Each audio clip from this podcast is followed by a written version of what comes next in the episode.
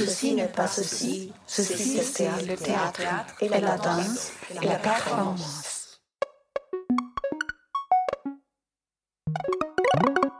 In Folge ein Interview mit Moritz Frischkorn über seine Arbeit The Great Report. Außerdem sprechen die beteiligten KünstlerInnen Nur Sohan, Paula Hildebrand und Robin Hinch. Das Interview ist von Dezember 2019. The Great Report hatte Premiere im Januar 2020 auf Kampnagel. Mehr Hintergrundinfos und Materialien findet ihr auf greatreport.net.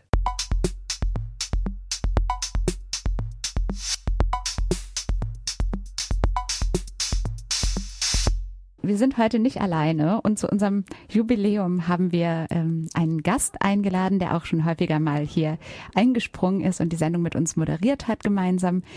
Auf dem Stuhl gegenüber Moritz Frischkorn. Hallo Moritz. Hallo Heike, schön, dass ich da sein darf. Schön, dass du gekommen bist in diesem ja, düsteren Dezember. Mit uns zu feiern. Mit uns zu feiern. Freust du dich? Ja, äh, soll ich euch was singen? Singst uns was? Happy Birthday to you. Happy Birthday to you. Machst du gerade extra tiefe Stimme? Happy Birthday, Versuchst du sexy zu klingen? Plateau. Happy Birthday to you. Und jetzt, jetzt noch einmal, äh, jetzt noch einmal für Heike. Ja, alle Liebe Aha. zu hören. Ey, das, das ist richtig Liebe zu der freien Szene. Heike sitzt ihr in ihre Geburtstagstag. Ist das nicht total krass? Das finde ich super total krass, super krass. Herzlichen Glückwunsch, Heike. Dankeschön. Happy Birthday, Heike. Also zwei Geburtstage. Vielleicht finden wir noch einen dritten Geburtstag. Ja, auf Ich, jeden Fall. ich. Juliane, ja, wir können ja dann mal tauschen.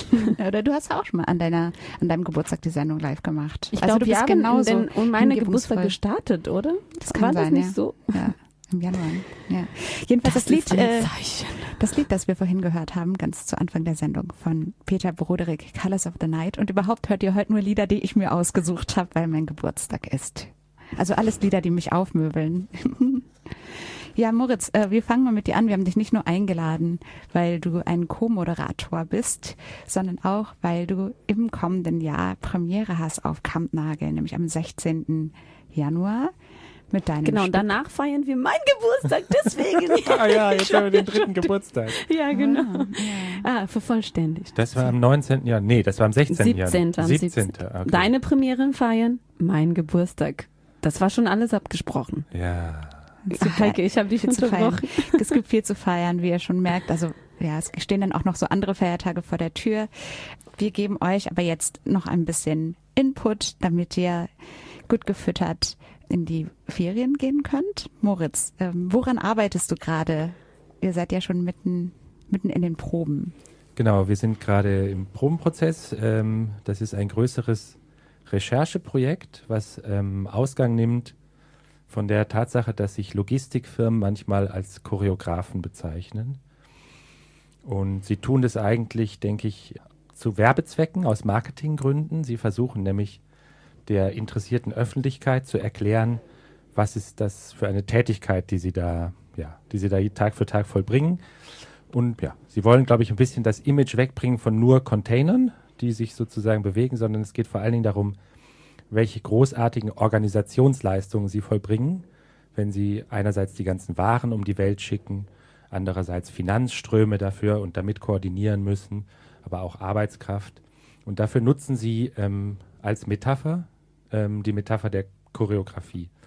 Und mich hat, äh, ja, mich hat das aus mehreren Gründen interessiert, vor allen Dingen aber, weil ich die Tatsache irgendwie sozusagen bezeichnend und ausschlaggebend für mich selbst fand, dass über den Hafen hier in Hamburg und über die Materialströme, die durch diesen Hafen zu uns fließen, Also so Güter, Waren, das, was wir alltäglich konsumieren. Oder das meinst du mit Materialströmen? genau, also Güterströmen, dass die uns auf eine Art und Weise mit ganz vielen weit entfernten Orten in Verbindung bringen, ohne dass wir darüber nachdenken und oft auch ohne dass wir das wissen eigentlich. Und dann hast du ja sozusagen als Ausgangspunkt von Hamburg dich auf den Weg gemacht und bist an drei unterschiedliche Orte gereist. Genau, wir sind drei unterschiedlichen Materialien gefolgt. Wir sind äh, dem Öl nach Nigeria gefolgt. Eigentlich war da auch die Bewegung von Gebrauchtwaren aus Hamburg, also gebrauchten Autos, Elektronikwaren und so weiter nach Nigeria. Ein sozusagen ein zielführender Pfad und gleichzeitig wird in Nigeria sehr viel Öl gefördert. Ähm, das war ein Material, das wir verfolgt haben. Dann haben wir zu Müllmanagement und der Tatsache, dass aus Müll neues Land gewonnen wird, in Beirut im Libanon recherchiert. Und wir waren auf Kreta, wo wir ja, uns unter anderem auch mit Wasser eben und mit äh, ja, Wasserknappheit und der Verbindung von Wasser und dem Paradies beschäftigt haben. Und da hast du ja nicht und, allein gearbeitet? Äh, ähm, hab, habt ihr, ähm, gab es auch nochmal ähm, direkten Kontakt zu Logistikunternehmen? Also wenn ich zum Beispiel über Kreta erzählen kann, ganz kurz, ja. da gab es keinen direkten Kontakt zu Logistikunternehmen, aber da war sozusagen der Schlüsselort, der Ort, von dem aus die Recherche begonnen hat. Das ist ein kleines Dorf an der Südküste von Kreta, das heißt Kali Limenes. Das ist eigentlich eine paradiesische Bucht. Und in der Mitte dieser Bucht ist eine kleine Insel und darauf befindet sich eine sogenannte Bunkering Station. Ein Ort, an dem Schiffe, große Containerschiffe und Tanker selbst tanken können, wo die also mit Schweröl ähm, betankt werden. Ähm, und ja, dieses das heißt Bunkering? Bunkering, Bunkering Station, mhm. genau. Und wir waren schon immer wieder häufig auch in Häfen, obwohl Häfen eigentlich schwer zugänglich sind, aber zum Beispiel waren wir im Hafen von Lagos, der ist Tin Can Island, haben da auch mit dem Boot sind wir haben sozusagen Videoaufnahmen und Fotoaufnahmen dort gemacht. Ja, und da in, in Lagos ist sozusagen, da ist die bezeichnende Tatsache, dass der Hafen selbst ganz modern ist, aber die Infrastruktur, die zum Hafen hinführt und vom Hafen wegführt, das sind ja, zwei komplett kaputte Straßen, sodass die Trucks, die die Waren abholen, dort ja, lange Zeit bis zu 30 Tagen im Stau stehen. Große Staus, ja, davon berichten auch, ähm, du sagst immer wir, ne? Also genau, das kann ich jetzt, das war ja deine Frage auf der. Mhm. Also ähm, ich habe entschieden, als ich angefangen habe, dieses Rechercheprojekt zu planen, unter anderem auch, weil bestimmte Recherchen eigentlich in Gesprächen mit anderen Künstlerinnen und Kolleginnen erst entstanden sind, dass ich für jede dieser Recherchereisen eine Gastkünstlerin oder einen Gastkünstler einlade, der mit mir zusammen diese Recherchen unternimmt, dorthin reist und dann für das Projekt eine eigenständige Arbeit produziert. Das hat mich deshalb interessiert, weil ich mir wünsche, dass das Projekt, das läuft jetzt auf eine Performance hin, aber dass es auch über diese Performance hinaus weitergeht. Es ist auch ein bisschen als eine Art Rechercheverbund von unterschiedlichen Künstlerinnen gedacht. Und deswegen fand ich das ja, also sozusagen eine wichtige Idee, dass die Leute eigenständige Arbeiten produzieren, die dann auch außerhalb des Performance-Kontextes, den wir jetzt äh, bauen gerade, zirkulieren können. Und genau, eben dabei, dabei sind drei Arbeiten entstanden. Ein Foto-Essay von Robin Hinch aus Nigeria, ähm, der auch schon teilweise veröffentlicht wurde. Dann ist ein Film von meiner Kollegin Paula Hildebrand entstanden, mit der ich in Kreta eben zum Paradies und der Verbindung von Wasser und Öl gearbeitet habe und eine, ein Soundalbum von der libanesischen Soundkünstlerin Nur Sokon, mit der zusammen ich in Beirut zu Müll- und Landgewinnung recherchiert habe. Ich hatte noch eine ganz kurze Frage. ist ganz kurz, du, ich glaube, du antwortest das mit Ja oder Nein. Das fällt mir schwer, aber ich versuche es. Du darfst nur das. Ja.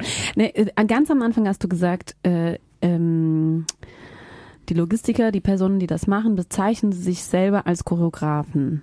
Äh, ich habe über dieses Projekt schon längst gehört und äh, genau, da, genau das habe ich auch schon längst gehört. Und ich habe die einfache Frage, hast du das behauptet? Hast du das irgendwo gehört? Oder, oder ist das eine Behauptung von dir?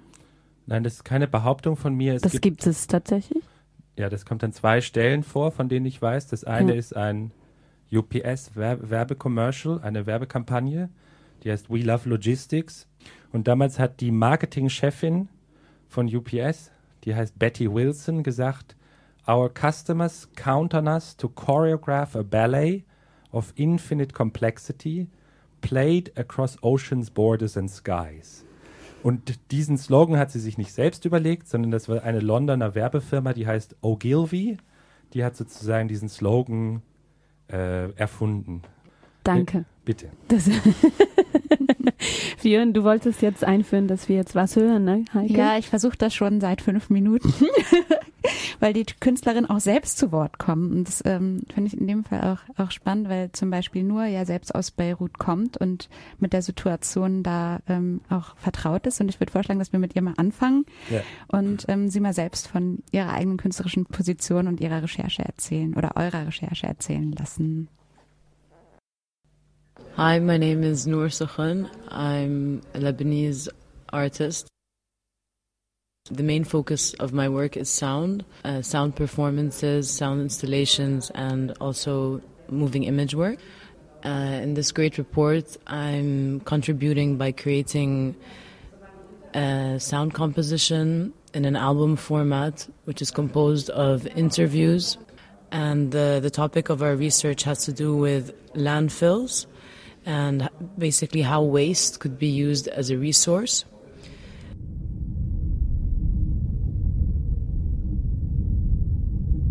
In logistics and choreography. Waste as resource.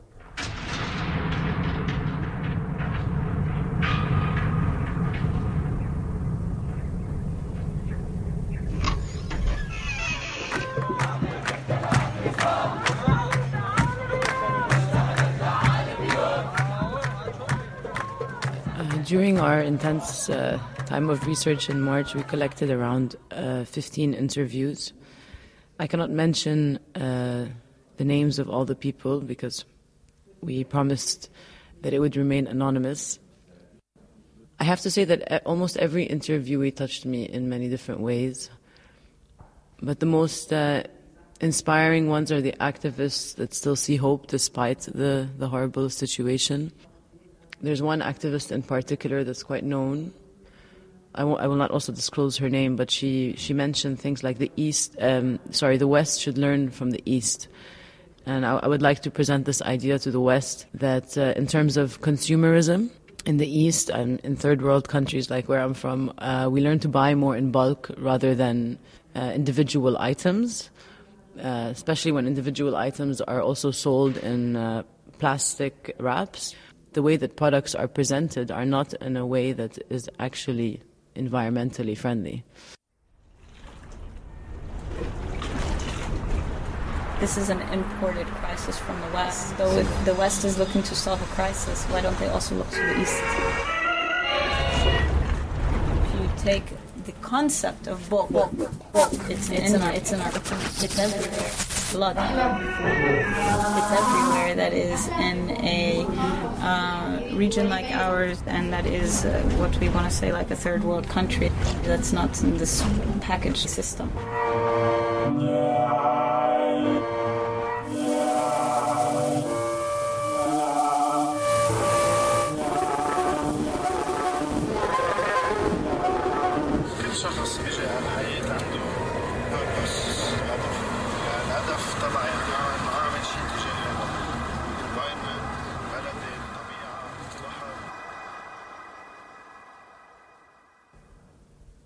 In October, when uh, the director came, um, and uh, we were preparing for a workshop at the Goethe Institute, and it had to do with uh, imagining a better Lebanon, uh, a Lebanon that is uh, clean, that is less toxic, a Lebanon that has parks where people could feel a lot more you know, mentally at ease because we, we have a serious lack of green spaces in the city, and that brings upon a lot of anxiety to the people.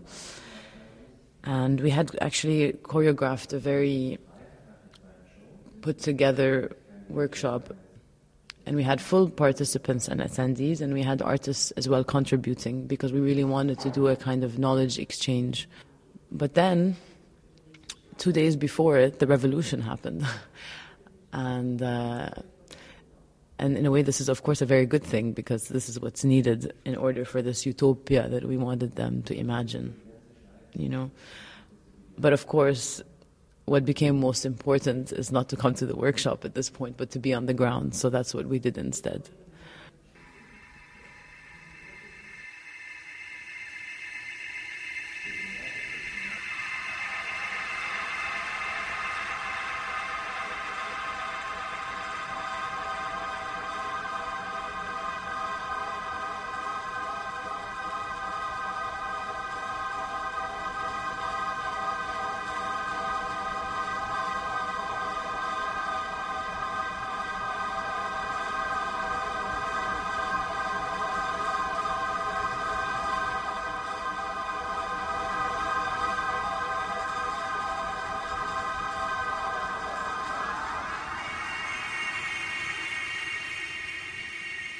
Title of the album is called uh, Volatile Grounds because this is our this is our constant state. Uh, even though at the moment with the revolution things are unstable, it has always been unstable. So that's the norm for us. So stability is uh, quite a foreign concept. Stabilität ist, äh, ein sehr fremdes Konzept, sagt Nur Sohon, eine beteiligte Gastkünstlerin im Great Report. Jetzt nennen wir auch mal den Titel des Projektes, initiiert von Moritz Frischkorn, Choreograf aus Hamburg, der hier bei uns sitzt. Moritz, du warst mit Nur zusammen im Libanon, du hast äh, im Libanon, du hast sie da auch kennengelernt und ihr habt euch auf die Spuren des Mülls begeben. Was hat dich daran interessiert? Pass auf, ich erzähle und ihr müsst mich unterbrechen, weil oft, wenn ich anfange darüber zu sprechen, dann wird es immer ausufernder. Das ist ein Problem dieses Projektes, aber mhm. auch seine Schönheit auf eine Art und Weise. Ich habe nur kennengelernt vor anderthalb Jahren, als ich zum ersten Mal nach Beirut gereist bin. Ich war damals als Tourist dort. Ich habe sie zufälligerweise in der Bar kennengelernt und äh, sie hat mich eingeladen zu einer Ausstellung, die sie gemacht hat, wo es um das Müllproblem des Landes ging, äh, vor allen Dingen um Noise Pollution, weil sie ja Soundkünstlerin ist, aber sehr viel auch um Plastik, der im Mittelmeer vor der Küste von, von Libanon sozusagen herumschwimmt. Äh, während dieser Reise habe ich außerdem erfahren, dass Teile des Hafens von Beirut auf Müll gebaut sind. Und das hat eine längere Geschichte. Ähm, der Libanon hat ein, ja, sozusagen wie die ganze Welt, aber wie durch ein Brennla Brennglas verschärft, ein Müllproblem. Ähm, und die libanesische Regierung, die libanesische Elite hat angefangen, vor allen Dingen nach dem Bürgerkrieg, ab dem Jahr 1990, den Müll, der auch unter anderem aus dem Bürgerkrieg kam, der sozusagen von den Kämpfen und äh, ja, den aufreibenden, jahrelangen, jahrzehntelangen Kampfhandlungen äh, übrig geblieben war, ins Meer zu schütten und hat, ja, hat sozusagen, äh, äh das, ja, hat, äh, hat damit angefangen, den Müll als Ressource zu nutzen, um neues Land zu gewinnen.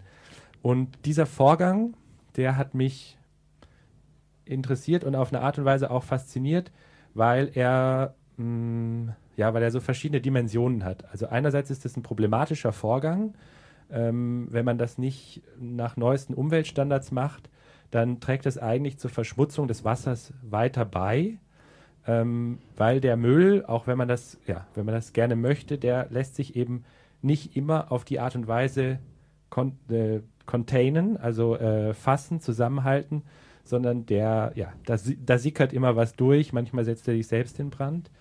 Und gleichzeitig ähm, finde ich aber den Vorgang des Landkreierens ähm, und den Müll sozusagen als eine Ressource nutzen, auf der man potenziell wieder neue Häuser, neues Leben aufbauen kann, den finde ich so metaphorisch oder ja, sinnbildlich aufgeladen das ist eigentlich ein magischer Vorgang. Man macht aus Scheiße Gold irgendwie. Ähm, Im Libanon ist es au außerdem noch so, dass man da dass sozusagen, man kann tatsächlich sehr viel Geld damit machen, weil die Quadratmeterpreise sehr hoch sind.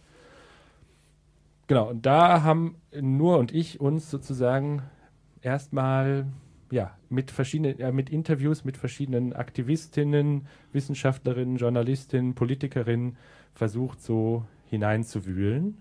Und vielleicht kann ich jetzt noch ein bisschen erzählen, wie wir damit in dem, in dem Stück umgehen. Ähm, ja, wir haben, genau, wir haben ja eben sehr viel und teilweise ja ausuferndes, komplexes Material gesammelt.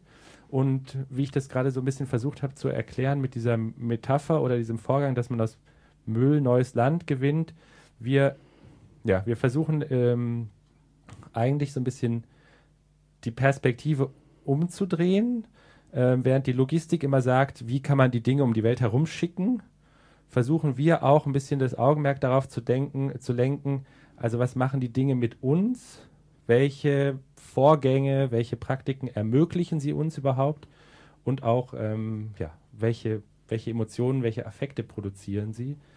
Und, und was, äh, ja, du wolltest ja gerade sagen, was das dann, wie damit auf der Bühne umgeht.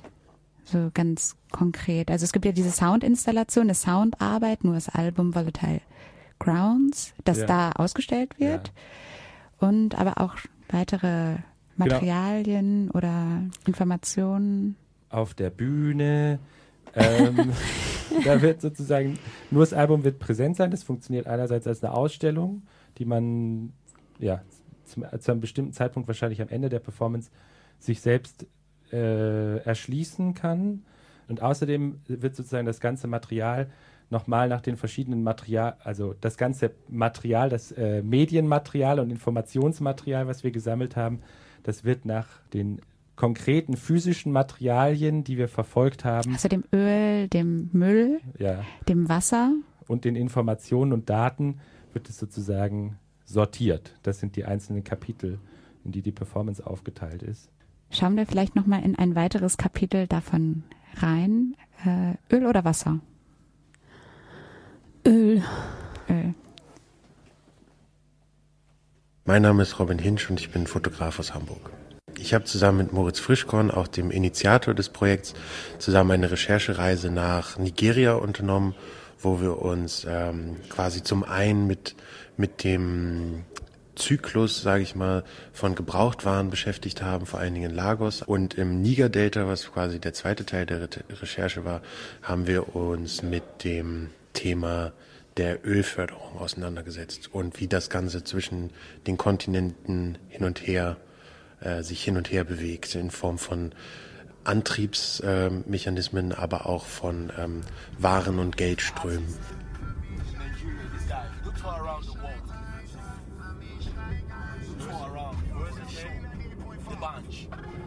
Also im Niger Delta finde ich wird sehr schnell sichtbar, was was der, was der Rohstoff, Brennstoff, Öl quasi tut. Oder man hat halt einfach sofort Ursachen und Wirkungen vor, vor Augen. Also man hat halt sozusagen die, die ganzen sozialen Problematiken, man hat die ganzen äh, ökologischen Problematiken, man hat die ganzen wirtschaftlichen Herausforderungen, sozusagen all das wird halt in diesem, naja, sehr, also in diesem Kosmos quasi sichtbar. Und das war eigentlich das, was mich interessiert hat, weil man es dadurch vielleicht auch einfach für, für Leute, auch vielleicht auch in Europa, stärker sichtbar machen kann, was Öl eigentlich tut. Es geht ja vorwiegend nicht darum, sozusagen, schaut mal, was die Nigerianer machen, sondern eigentlich, was dieser Rohstoff quasi weltumfassend mit allen tut. Und das, finde ich, wird halt da in so einer Form von Parabel eben sichtbar.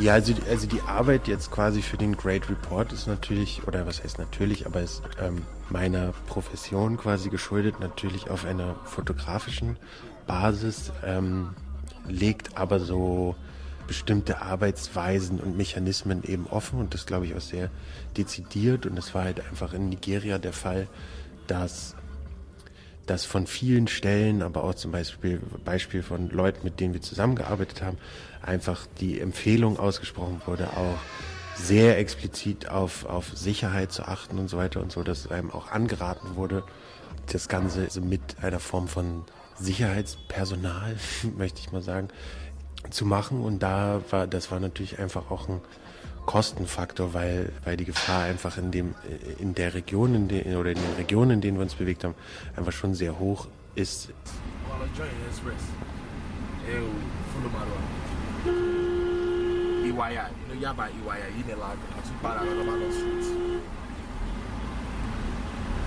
So where are we now? We are about, they call this place about my colleague Sabu. Sabu. Sabu. Wenn diese Leute jetzt nicht bei einem wären, dann würde es jetzt vielleicht auch einfach ganz anders aussehen. Zum Beispiel, wenn, wir da, wenn man da in irgendeinem Stau stand, haben diese Polizisten teilweise auch einfach irgendwie das schon quasi gemanagt, dass man da irgendwie schneller durchfahren konnte oder wie auch immer, wo man sich dann auch gedacht hätte, naja, wenn man jetzt in einem normalen Taxi oder sowas alleine da gesessen hätte oder einfach in seinem eigenen Auto, hätte man es wahrscheinlich nicht geschafft.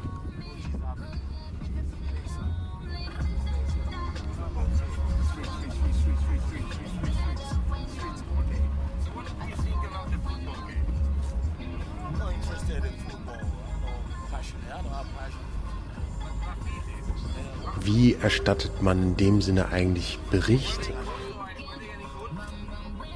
Es arbeitet sozusagen mit, mit Fotografien, gefundenen Prospekten, aber eben auch viel mit der, mit der Buchhaltung und dem Schriftverkehr im, im, im, im Hintergrund. Also es geht halt schon auch darüber, wie Preise quasi ausgehandelt werden und ähm, Sachen versucht werden zu kommunizieren, wo, wo und wie, was wann passieren soll und welche Dokumente man überhaupt braucht, um in, in das Land einzureisen, also bestimmte Formen von Akkreditierungsschreiben, Approvals und ähm, ja, ist in der Arbeit quasi mit enthalten.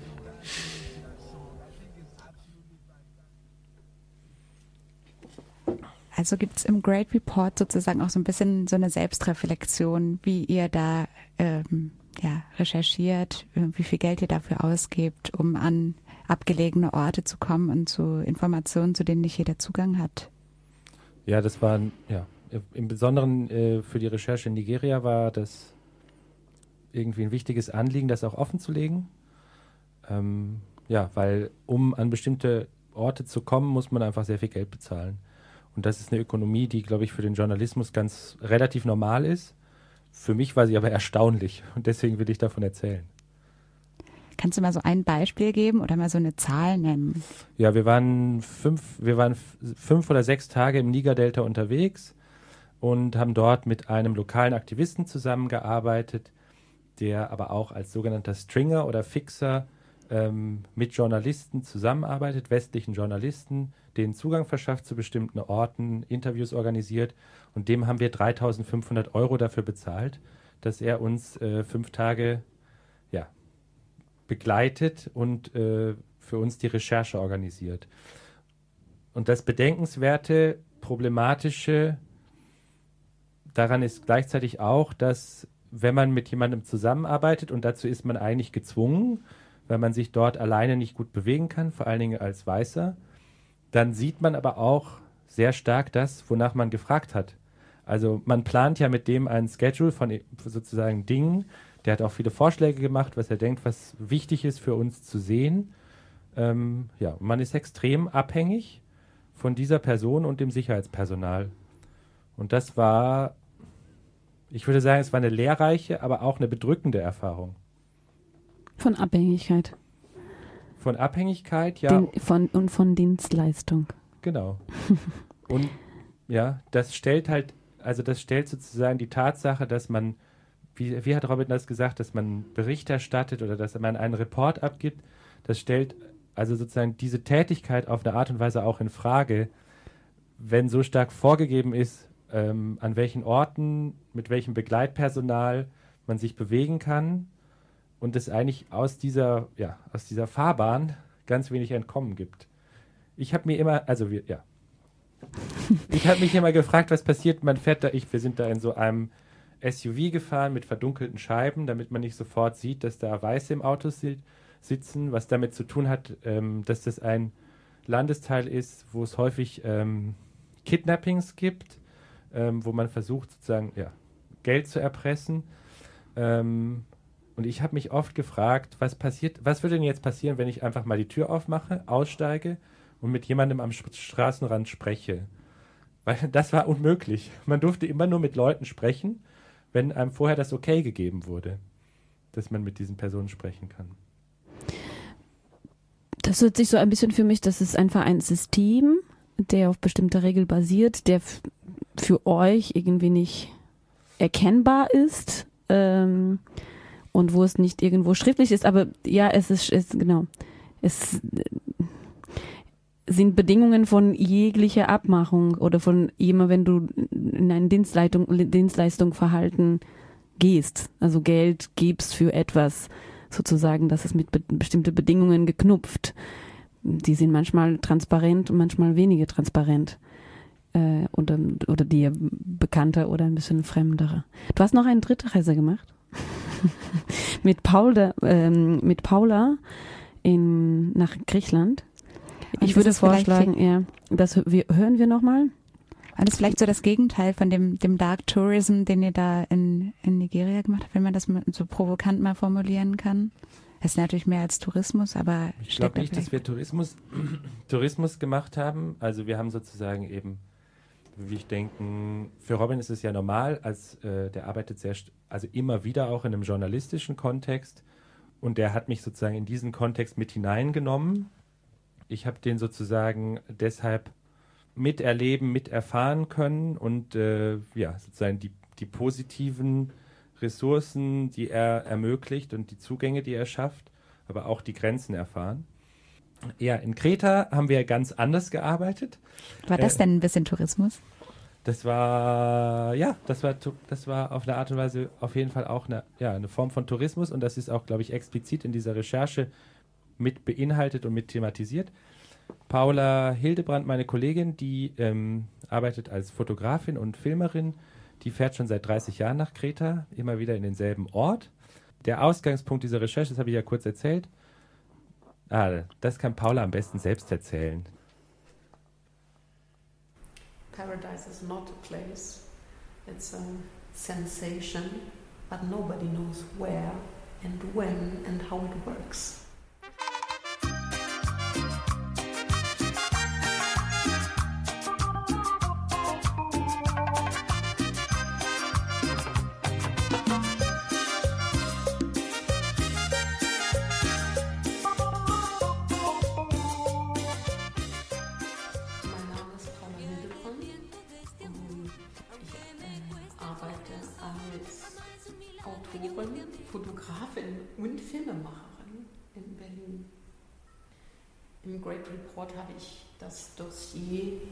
Logistics of Paradise gemeinsam mit Moritz entwickelt. Das Dossier beruht auf meinen mittlerweile über 30-jährigen Recherchen auf der Insel Kreta, wo ich immer Ostern in ein kleines Bergdorf fahre und in, mit viel Wehmut und Beharrlichkeit immer wieder auch dahin fahre und sehe, wie, wie sich Dorf und Landschaft verändern und immer danach gesucht habe, was eine Möglichkeit sein kann, das mit übergeordneten Fragen von Privatisierung von natürlichen Ressourcen, von Wasser, dem Ölhandel, kriminellen Machenschaften, aber auch der eigenen Involviertheit und, und, und Suche so ein Sehnsuchtsort, sich zu bewahren und in all seiner Widersprüchlichkeit die Schönheit doch immer auch wiederzufinden und die, die davon zu erzählen.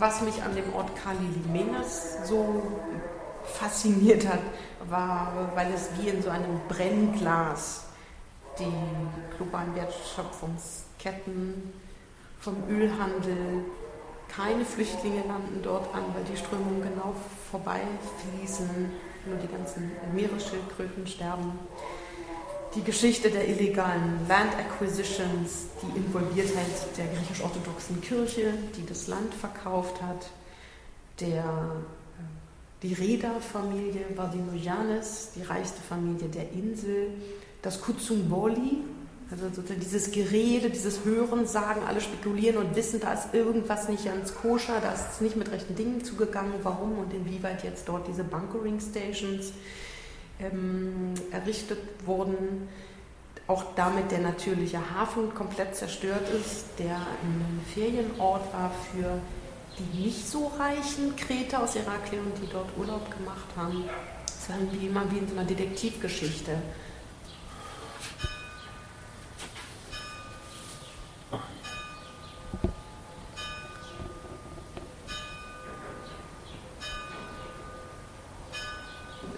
Jetzt, wo, wo ich den Film fertig geschnitten habe und mir nochmal angeschaut habe und dem Ganzen sehr leichte, bunte, absurd komische, nicht nur Note, sondern sozusagen irgendwie Grund, dieses äh, It's a real life game, setzt es eher darauf, neugierig zu machen, selber Fragen zu stellen sich selber zu, auch zu befragen, wann und wie und wo konstituiert sich für mich ein, ein Paradies, was sind da die, die Spielschritte oder welche Menschen brauche ich dafür, was blende ich alles aus.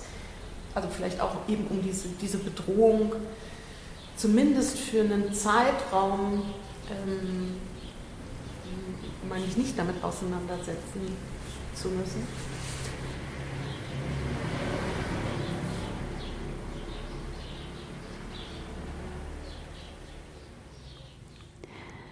So, Moritz, wir haben ja. jetzt angefangen, heute dieses Interview mit dir darüber zu sprechen, wie Logistik ähm, so vergleichbar sein kann mit Choreografie. Das war so der Ansatz dein Projekt.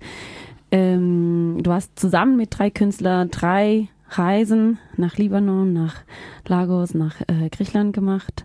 Dort mit denen zu ganz konkreten Situationen dort geforscht äh, Situationen, die wo sich so globale Politik und globale Ökonomie auf dem lokalen eben ähm, so widerspiegelt, auf Probleme oder so Herausforderungen, die vor Ort zu äh, finden sind und vielleicht auch auf die einzelnen Personen, die dort leben.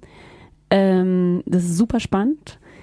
Jetzt will ich aber wissen, was äh, passiert dann, wenn ich am 16. Januar zum Kampnagel komme? Ja, das ist eine tolle Frage, Juliane. Wir arbeiten an einem Mischformat. Das ist sowohl eine Performance als auch eine Ausstellung. In der Ausstellung, das ist ja leichter vorstellbar, da sind die Arbeiten der drei Künstlerinnen, werden da präsentiert. Dafür hat der Bühnenbildner Wladimir Miller sozusagen ein Bühnendesign entwickelt. In dieser Ausstellung findet gleichzeitig eine Tanzperformance statt. Die wird ähm, erarbeitet von Heike Bröckerhoff. Ähm, und mir. Na, ich tanze nicht. Das also, ist du bist auch da mit drin.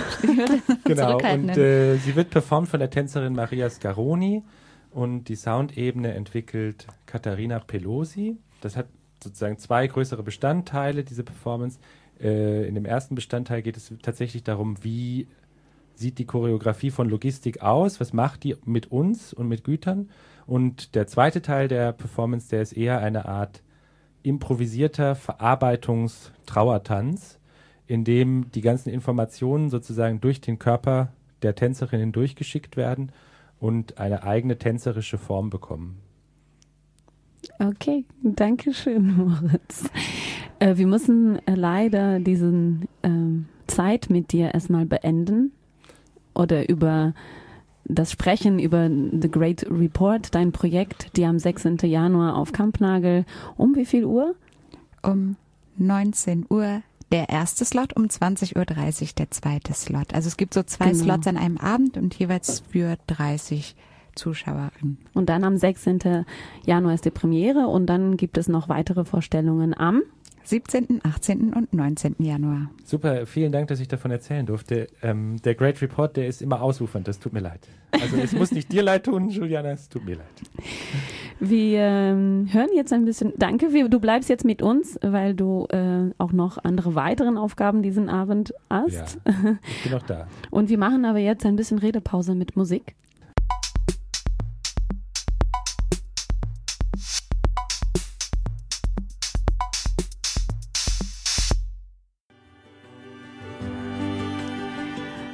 So, weil unser Gespräch mit Moritz so lange gedauert hat. Ich dachte, äh, ah, Heike, ich dachte, du hörst weiter die Musik. Ah, leider.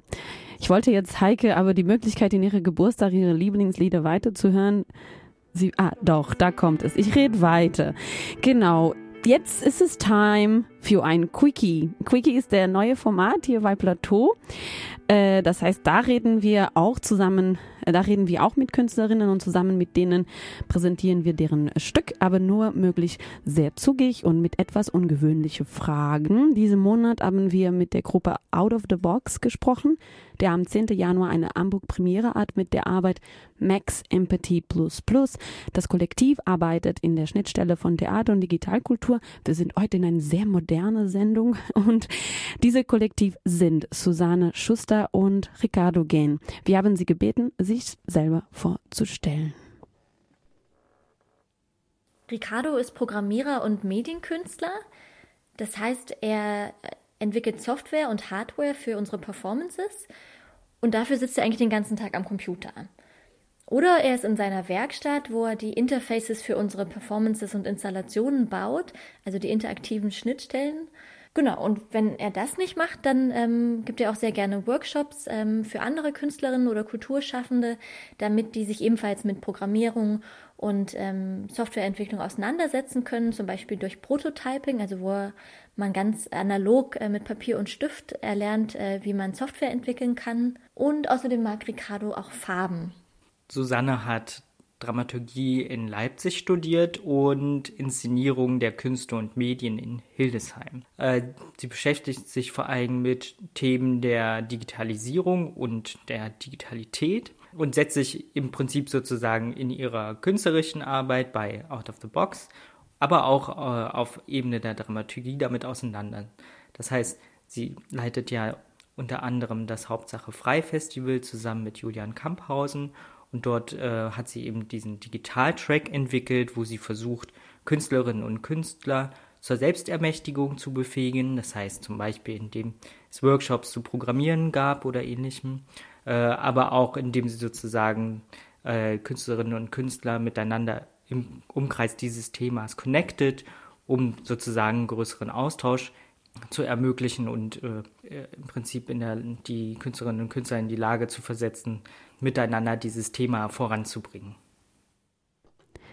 Susanne und Ricardo arbeiten als Kollektiv seit 2017 und zusammen entwickeln sie spezifische spekulativen Softwares für performativen Kontexten, die sie dann natürlich innerhalb Performances oder Installationen zugänglich machen. Das bedeutet nochmal, das haben Sie nochmal ähm, unterstreichen, dass Sie sich nicht alleine mit dem Thema des Digitales beschäftigen, sondern dass Sie tatsächlich mh, neuen Softwares und teilweise Hardwares auch für Erfahrungsräumen entwickeln. Ein Rezept für Performances und Installation von Out of the Box. Doppelpunkt. Also wir machen mal keine Mengenangaben, sondern viel oder wenig. Man braucht viele Algorithmen, ein bisschen oder einiges an Interaktion, auf jeden Fall Farbe, vielleicht ein bisschen Cyberpunk und auf jeden Fall eine Menge Bereitschaft zum Scheitern und also so als Topping Bits and Bytes. Ja, also dann ab in den Ofen. Wir wollen heute Abend ja über die neue Arbeit, also der Arbeit ähm, sprechen Max Empathie Plus Plus, die Susanne und äh, Ricardo im Lichthof im Januar zeigen. Und in diesen Arbeit haben sie sich mit der Frage beschäftigt, was wäre es, wenn Empathie und emotionalen Daten eine ökonomische Grundlage unseres Zusammenlebens wären. Also Susanne, wir haben jetzt die Aufgabe, noch einmal kurz zu beschreiben, was Max Empathy Plus Plus eigentlich ist. Was, was, was ist Thema? Worauf lassen sich die Leute bei uns ein? Beschreib mal. Also der Ausgangspunkt des Projektes war die Auseinandersetzung mit neuen Arbeitsmodellen, also der Frage, wie verändert sich Arbeit ähm, durch Digitalisierung und durch Automatisierung, also Stichwort Industrie 4.0 und was wir gemacht haben, ist ein performatives Szenario zu bauen, wo zehn Teilnehmerinnen zu uns kommen, äh, mit Interfaces interagieren und einer Software, die wir selbst gebaut haben und letztlich diesen Fragen, die mit neuer Arbeit zu tun haben oder auch mit der Berechnung von Empathie, äh, mit uns in einer Clickworking-Erfahrung sich auseinandersetzen. Ja, wir freuen uns, wenn alle kommen, oder? Ja, genau, auf jeden Fall kommt und arbeitet mit uns. Nun, die Frage ist, wer soll da ja alles kommen? Normal für den Zuschauer, ihr betretet einen Raum ohne der klassische Bühne und dort gibt es sozusagen zehn Stationen, zehn Interfaces, das sind so großen, großen Screens mit Kopfhörer, die, wo ihr eigentlich ähm, Clickwork-Arbeiten betätigen dürft. Ähm, Moritz, willst du was sagen? das sah so aus. Ähm, jetzt kommt ja, wir wollen jetzt ja eine Frage aufdecken, eigentlich im Quickie äh, fragen wir immer den Künstler, äh, welche Berühmtheit sich unbedingt eure A Arbeit angucken sollte. Und ihr ist die Antwort. Äh, hm, das ist echt schwierig. Ähm, eine prominente Person wüsste ich jetzt nicht. Ähm, ich, ich, würde mir, glaube ich, eher wünschen, dass Leute zu uns kommen, weil wir uns ja mit Clickwork beschäftigen, ähm, die sich unter Klickarbeit gar nichts vorstellen können oder die nicht mehr wissen, wie das ist, wenn man eine sinnentleerte äh, Arbeit ausführt, die nichts mit Kreativität zu tun hat, also wo die ArbeiterInnen eher zur Erweiterung der Software werden. Vielleicht eher Leute, die sich damit auseinandersetzen wollen. Ja, weil das ist ja eigentlich schon interessant auch, ne? Diese Softwareerweiterung, dass man eigentlich ja irgendwann zu diesem Punkt kommt, wo äh, man möglicherweise eben nur noch sozusagen das Knöpfchen drückt, damit die Software weiterläuft äh, oder die ähm, Arbeit darin besteht, dass man einem Roboter oder einer äh, digitalen Entität eigentlich zuarbeitet. Äh, das gibt es ja heute schon eigentlich in vielen Warenhäusern oder ähnliches, wo man eigentlich bloß nur noch von einem Leitsystem nach A und B geleitet wird, um dann auszuführen, was eine äh, Software errechnet hat. Das heißt, eigentlich ja eine Sache, die für Arbeitsschutz und Arbeitsrecht total interessant ist, ne? weil, weil man ja damit, sich damit auseinandersetzen muss, mhm. äh, was ist das eigentlich für ein Verhältnis von Menschsein in so einem System äh, und ist das überhaupt noch sinnstiftend? Wenn ihr Lust habt, euch in diesen Raum und in diesen Zukunftsaussicht auszuprobieren und vielleicht sogar eure Empathie-Level zu messen, dann geht am 10.01. ins Lichthof und um 18 Uhr, das ist die erste Vorstellung und dann gibt es eine zweite Vorstellung um 20.30 Uhr, auch am Freitag oder dann am Tag danach, Samstag, 11. Januar um 15 18 oder um 20.30 Uhr ins Lichthof Theater und guckt euch den Arbeit Max Empathy Plus Plus von den Kollektiv Out of the Box. Moritz, du willst was erzählen? Machen wir jetzt die Geburtstagsparty? Darf ich noch ein Lied spielen? Wir können ja weiterreden. Ich möchte noch ein Lied anmachen. Ja. Okay. was für ein Lied? Du musst, äh, du musst ein bisschen warten. Ähm, Jetzt kommt das Lied. Das, das höre ich immer, wenn es mir richtig schlecht geht und ich mich aufmöbeln will, obwohl der Text tierisch traurig ist. Ich habe da irgendwie ein Problem, aber ich mag das richtig gerne. The National Fake Empire. Ich mach einmal laut. Okay, mach mal. Wird. Warte mal kurz.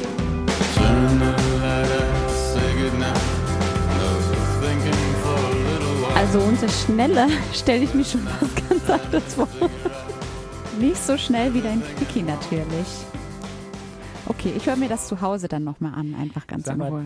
Wir, wir, haben heute, wir haben uns heute dem äh, Wecker gestellt. Äh, es wird um 20.56 Uhr äh, klingeln und ähm, wir wollen jetzt. Ich hätte mal eine wichtige Frage. Geburtstagsfeiern. ja, Geburtstagsfeier. Sag mal, ihr beiden, ihr macht ja jetzt schon seit zwei Jahren Plateau. Ja. Was wünscht ihr euch denn eigentlich zum Geburtstag? Mehr Musik, mehr Musik in den Sendungen, glaube ich. Äh, ich würde gerne, äh, dass uns jemand Geld gibt, ja, um dann diese Programm zu machen. Wie? Ja. Ihr macht das ohne Geld? Ihr macht das also das ist hier in der FSK auch äh, Usus. Das ist ja ein ehrenamtliches äh, Radio. Das ist auch alles in Ordnung. Nur ja, wir würden adden ein Archiv und könnten wir auch die Sendung besser vorbereiten und vielleicht sogar eine Webseite, wo die Interviews von den letzten zwei Jahren drin sein könnten. Also halt so viele schöne Dinge könnte man so machen mit Geld. Ja. ja, irgendwelche coolen neuen Formate entwickeln. Genau, das auch. Das wünsche ich mir auch, dass ihr jetzt gefördert werdet nächstes Jahr. Ähm, genau, wir wollten ja noch Rückblick und äh, Zukunftswünsche machen. Ähm, genau, ich kann auch noch mal zwei Nachrichten, die nicht so aktuell sind, äh, sagen, bevor äh, Nachrichten, die nicht Nachrichten, so aktuell sind. Also wir haben total äh, versaumt im Juni 2019 äh, euch zu erzählen, dass äh, der DFDK hier in Hamburg einen neuen Vorstand hat mit viel mit mehr Menschen und auch neuen Gesichtern. Das ist auch toll äh, oder soll ich sagen, wer da ist? Ja, sind, sag das mal. Das sind so Cora Sachs, Anja Getschewski, Eva Maria Glitsch sind im Vorstand, im Beirat sind Jens Dietrich, Anja Redecker, Regina Rossi, Barbara Schmidtrohr, Özlem Winkler, Özkan und noch Jessica Buchholz. Darf ich dich mal kurz was fragen, Juliana? Hast du nicht diesen Auftrag, Du hast auch diesen Auftrag, über Diffusion, zur Diffusion zu arbeiten und möglichst viele Namen zu nennen. Ups. Es klingelt. Moment mal. Es war nicht 56, es war 54. Das ah, ja, heißt, genau. wir haben noch zwei Minuten. Genau, wir, wir können uns jetzt verabschieden und so. mein Gott, hier geht ja alles drunter und drüber. Ein also Auftrag über Diffusion? Ja, das hast du mir doch neulich erzählt äh, bei, bei, bei Was dem war denn eigentlich euer schönster Plateaumoment? Jetzt geht es aber wirklich hier durcheinander. Der schönste Plateaumoment ist jetzt gerade das totale Chaos und wir haben noch eine anderthalb Minuten. Habt ihr eigentlich auch über Frontman berichtet 2019? sehr ausgiebig. Oft. Das war für mich auf jeden Fall ein Highlight. Frontman, ja, da ist Juliana auf der Bühne, müsst ihr dazu. Ich habe schon äh, verraten bekommen, dass er ähm, im April wieder auftreten wird. Also ja. wieder ein Konzert spielen wird. Dieser oh Frontman, ja? Ja, der Band, ja, genau.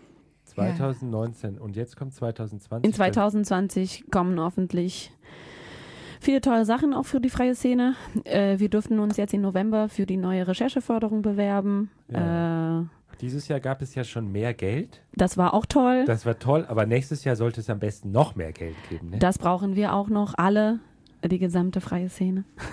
Ja, und ich wünsche mir ja, weil du auch vorhin gefragt hast, ähm, du wünschst dir eigentlich für Plateau, dass wir mal ein ganz, ganz langes Interview, eine Stunde mit Barbara Schmidt-Rohr machen. Aber ich wollte nicht, dass du das jetzt verrätst, Heike. Ne? Ach so, das sollte ein Geheimnis sein. Aber wir müssen, wir müssen doch doch irgendwie, wir müssen die Leute doch ein bisschen heiß machen. Ja. Ich finde das toll. Die freie Szene schafft Geschichte.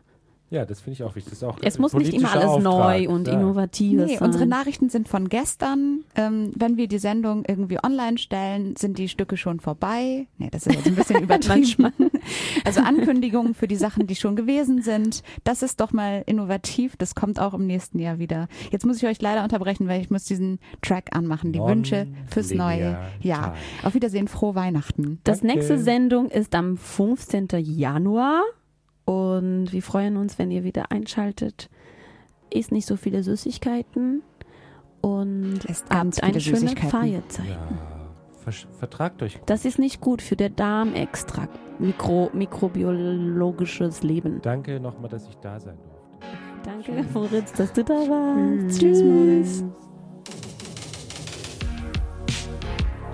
Ich bin Yolanda und ich wünsche für Plateau und die Freie Szene eine schöne Plattform, sehr freundlich, Förderung, mehr Geld, mehr schöne Momente zusammen und ja, alles Gute für neues Jahr. Ich bin Barbara und ich muss mich jetzt gerade ziemlich konzentrieren. Wir haben, also wir, das ist der DFDK, haben einen Button gebastelt, schon letztes Jahr, der heißt Jetzt weiter, der ist orange und heißt Jetzt weiter, Pünktchen, Pünktchen, weiter die freie darstellende Szene in Hamburg fördern, weil die Erhöhung letztes Jahr war, wie wir alle wissen, viel zu wenig. Mehr, mehr Geld, Geld, Geld. Und allen, die hier gerade anwesend sind, wünsche ich, dass sie ihre Anträge durchkriegen. Das bedeutet natürlich, dass wir wirklich mehr, mehr, mehr Geld brauchen, damit alle ihre Anträge durchkriegen. Hallo, hier ist Andrea Kron und äh, ich wünsche euch äh, mehrere, wie sagt man, Fristen für unsere Anträge. Dass es äh, nächstes Jahr vielleicht das in zwei Momenten vom Jahr kommt, nicht nur in einem. Und ich wünsche auch, dass alle Anträge durchkommen. Sagt man das so? Yeah! Durchkommen! Boah, frohes 2020! Hallo, ich bin Guy Marsan. Ich wünsche euch alle ein frohes neues Jahr und in diesem neuen Jahr soll es mehr Party geben, ähm, zusammenkommen. Ähm, was wollte ich noch? Ich wollte noch sagen, also ja klar, mehr Geld immer und spannende Projekte und für Plateau auch spannende Interviews. Hallo, ich bin Sujin Kim. Äh, ich wünsche mir erst ähm, viele glückliche Momente und auch gerne ruhige Momente und auch gemeinsame nette Abende zusammen. Und äh, das wünsche ich euch auch und frohes neues Jahr. Hallo, hier ist Christine. Ich wünsche mir für die freie Szene viel Gestaltungsspielraum und Experimentierfreiheiten, auch vor allen Dingen auch räumlich in Hamburg. Und ich wünsche mir vor allen Dingen, dass die freie Szene, die Akteurinnen der freien Szene Lust haben, in Hamburg zu bleiben und dass äh, nicht keiner mehr wandert nach Berlin.